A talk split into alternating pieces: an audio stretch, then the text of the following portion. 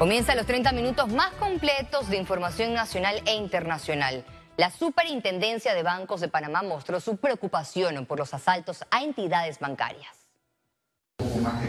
Debido a la evidente vulnerabilidad, el superintendente Amaury Castillo hizo un llamado a perfeccionar la estrategia de seguridad bancaria con más rondas policiales tras los últimos cuatro robos en bancos del país. Tenemos que redoblar las medidas de seguridad eh, de manera tal de, no este, impactar eh, eh, en, la vida de, nadie, de los, de los colaboradores de estas empresas, eh, inclusive de los clientes. Es un tema sencillamente que nos pone este, y que el, Estado tiene que darse cuenta que tenemos que estar muy al tanto, digamos, y procurar prevenir Castillo confirmó que el sector bancario busca un acercamiento con el Ministerio de Seguridad para trabajar en conjunto. Aquí la pregunta es, eh, será eh, eh, mejor que la seguridad de los bancos estén suficientemente armadas para generar intercambio, digamos, o tiroteos y que haya y exponer tanto a colaboradores como a clientes. Hay deficiencia en la protección y seguridad de los bancos. No sé si dicen lo contrario, pero nosotros a través de la Policía Nacional siempre estamos en esa disposición de cooperar y hay que prestarle atención porque dos robos seguidos prácticamente en menos de un mes, este es algo que hay que llamar la atención. El exministro de Seguridad, Jonathan del Rosario, percibe que las organizaciones criminales cada vez están desafiando a las autoridades. Yo lo que hago es un llamado a las autoridades actuales a que redoblen los operativos, a que coordinen más eh, con los aparatos de inteligencia para poder prevenir y capturar a los responsables de estos delitos. El último robo se dio en la caja de ahorros de El Ingenio. Los asaltantes en 57 segundos se llevaron más de 60 mil dólares. Por este caso no hay ningún detenido. Félix Antonio Chávez, Econius. Las recaudaciones en la autoridad de, de pasaportes incrementaron a 9 millones de dólares. El director de la entidad, Omar Ahumada, manifestó que las proyecciones marcan bien debido a que se registró un récord de 110 mil pasaportes emitidos. Además, solicitó el traslado de un crédito adicional por más de 600 mil dólares para el pago de las libretas de pasaportes y la bonificación de los funcionarios con relación al año 2021. Nosotros estamos desde el mes de abril solicitando un crédito adicional eh, de 677 mil balúas, producto de los recortes que sufrimos durante el transcurso del año. Este, estos fondos que estamos, estos recursos que estamos solicitando, que fueron aprobados primero por el SENA y que ahora le toca pues a la Comisión de Presupuesto aprobar o rechazar, van a ser utilizados para dos, motivos. El, uno es el pago de las libretas de pasaportes ya entregadas por la empresa que tiene un contrato con la institución, eh, que fue entregada el mes de mayo y no le hemos podido pagarlo el, el costo de las mismas. Y el otro es la bonificación de los funcionarios de la Autoridad de Pasaporte. Este jueves inició el proceso de entrevistas de aspirantes a magistrado del Tribunal Electoral.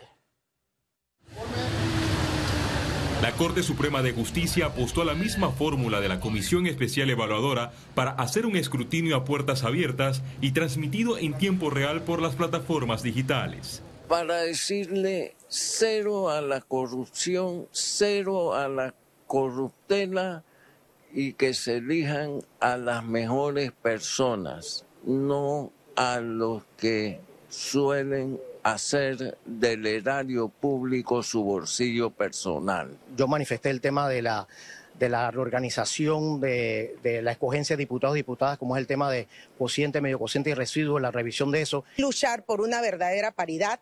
Eh, cada año, eh, después de las elecciones, se hacen eh, las reformas electorales y el, un grupo grande de mujeres luchadoras en este país siempre han tratado de que se, se establezca una verdadera paridad. Por día, la máxima corporación de justicia entrevistará a ocho candidatos. Cada uno tendrá 30 minutos para exponer.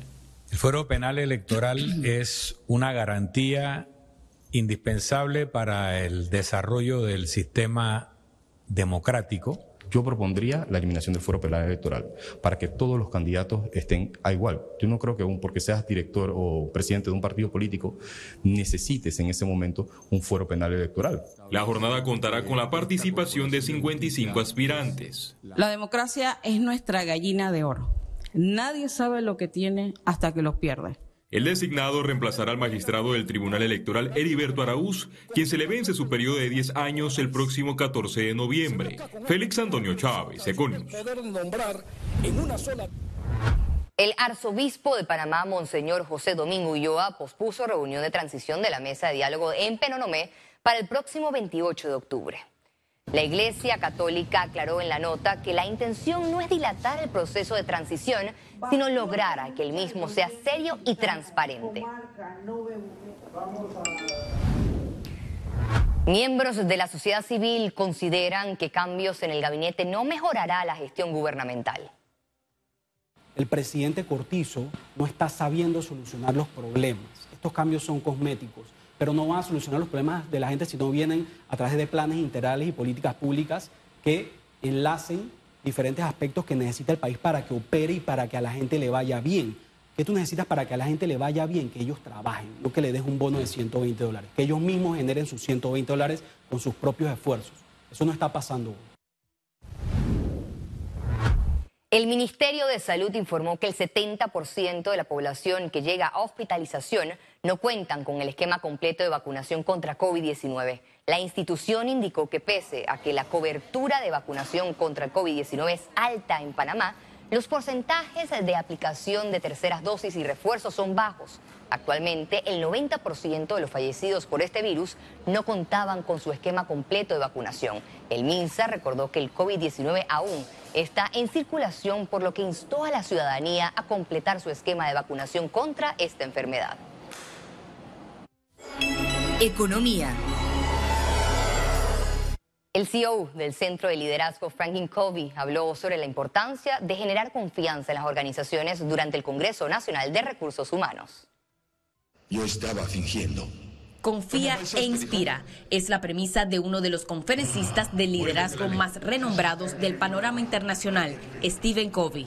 Para Covey, esta nueva manera de liderar ayuda a descubrir el potencial de las personas. Con confianza te mueves más rápido, reduces costos, hay mayor creatividad, mayor innovación, mayor energía, mayor alegría, más inspiración. Así que la confianza es algo que lo cambia todo. Tal vez lo más importante que podemos hacer como líderes es construir una cultura de alta confianza, porque eso impactará todo lo demás que estamos tratando de hacer.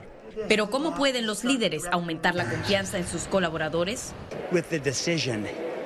Comienzan con tomar la decisión de que vamos a dirigir de una manera nueva y que el viejo modelo de liderazgo, lo que me gusta llamar comando y control, no funciona muy bien en este nuevo mundo laboral, porque tenemos estas nuevas generaciones que no quieren ser dirigidas. Tenemos gente que necesitan colaborar e innovar y sin confianza no lo hacen. Stephen Covey ha enseñado confianza y liderazgo en 55 países. La gente quiere este método, responde a ello, se inspira en ello. Existe una mejor manera de liderar y obtener mejores resultados, tanto para la organización como para las personas. Este jueves, más de 700 líderes asistieron al Panama Convention Center para la conferencia del autor número uno del New York Times y Wall Street Journal, Gabriela Vega, Econews. En los próximos meses, nuevos bancos ofrecerán a sus clientes el servicio de transferencias instantáneas, así lo aseguró el gerente general de Telered, Alexander Acosta. Ya en este momento tenemos tres bancos que están completando todo su proceso de certificación, eh, que esperamos que estén entrando ya ahorita a finales de octubre, iniciando noviembre. Y antes de que se acabe el año vamos a tener otros tres bancos más. al final de año vamos a tener nosotros entre ocho y nueve instituciones financieras, pudiendo hacer entre ellos ya transacciones instantáneas. Eh, y el próximo año, a partir del mes de enero, vamos a empezar a ver que cada uno de los meses se van a dar de alta más bancos. Aumentó el movimiento de pasajeros en el Aeropuerto Internacional de Tocumen durante los primeros nueve meses del año. La administración de la terminal aérea informó que entre enero y septiembre del 2022 movilizaron 11.533.736 pasajeros, lo que significa 5.667.030 viajeros más que utilizaron el aeropuerto en comparación con el mismo periodo del 2021.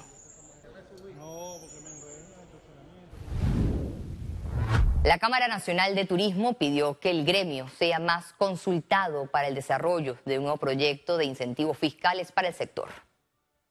Si vamos a hacer un proyecto de incentivos turísticos de turismo, debemos llamar a los actores del turismo. La Cámara Nacional de Turismo es el gremio principal que aglutina a las organizaciones a nivel, a nivel gremial. No podemos pretender que una ley pueda, que tenga, que, que, que, la, que, los, que el sector tenga beneficios de, proyectos que ya están construidos, por ejemplo. Eso, eso no tiene ningún sentido. La idea es incentivar nuevas inversiones. El proyecto Generadora Gatún fue galardonado como el mejor préstamo del año del sector energético de América Latina.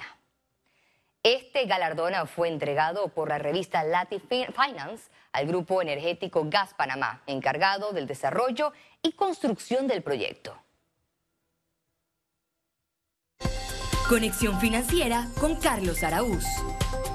Hace algunos días, el Consejo de la Unión Europea anunció que mantendrán a Panamá en su lista discriminatoria de paraísos fiscales, tras constatar que siguen sin cooperar o no a las reformas a las que habían comprometido. Pero de esto y más nos hablará nuestro economista Carlos Araúz. Adelante, Carlos. Gracias, Valeria. La canciller de la República sigue haciendo esfuerzos nobles para que Panamá sea removido de las listas grises de la OCDE y de la GAFI. Pareciera que si logramos salir de la lista GAFI, que guarda la relación más estrecha con temas como lavado de dinero, lavado de activos, financiamiento del terrorismo o de armas de destrucción masiva, pues la salida de la lista de la Unión Europea se daría casi inmediatamente. Faltan cuatro de 15 acciones concretas por ejecutarse según Gafi. El discurso en Europa esta semana fue positivo y reconoció los esfuerzos de esta y previas administraciones por ajustar las normas para tener entes reguladores independientes, fuertes y manejados por tecnócratas, expertos independientes de poderes políticos o económicos. Salir de las listas grises elimina la barrera del oscuro que hoy prevalece en nuestro país facilitando acuerdos bilaterales y ampliando el espectro de inversión.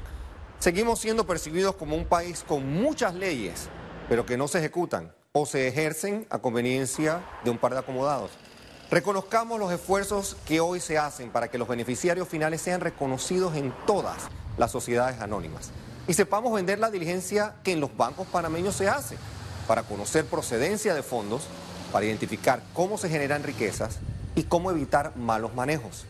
En el marco de este esfuerzo se han dado avances importantes, como la identificación de la Dirección General de Ingresos de casos por evasión fiscal en exceso de 300 mil balboas. Pero todo esfuerzo por salir de listas negras o grises quedará reducido a nada si el caso más emblemático de corrupción en la historia de Latinoamérica pasa desapercibido en nuestro país. Con la responsabilidad y sensatez del caso, los testimonios, las revelaciones, los testigos y las confesiones dan a la justicia panameña una oportunidad histórica de enviar un mensaje diferente, alto y claro a la comunidad inversionista internacional. Estamos mejorando, estamos reconociendo fallas, estamos atacando el flagelo de la impunidad. Y en ese proceso doloroso e intenso, sabremos seguir creciendo sosteniblemente, procurando el bienestar de más parameños, siempre al trabajo sin más dilación. Vuelvo contigo, Valeria. Muchas gracias, Carlos, por este excelente análisis. Desde el 2020, el Consejo actualiza la lista dos veces al año. La próxima revisión de la lista está prevista para febrero del 2023. Y al regreso, internacionales. Miles de migrantes varados en Necoclí, Colombia, esperan poder llegar a Estados Unidos.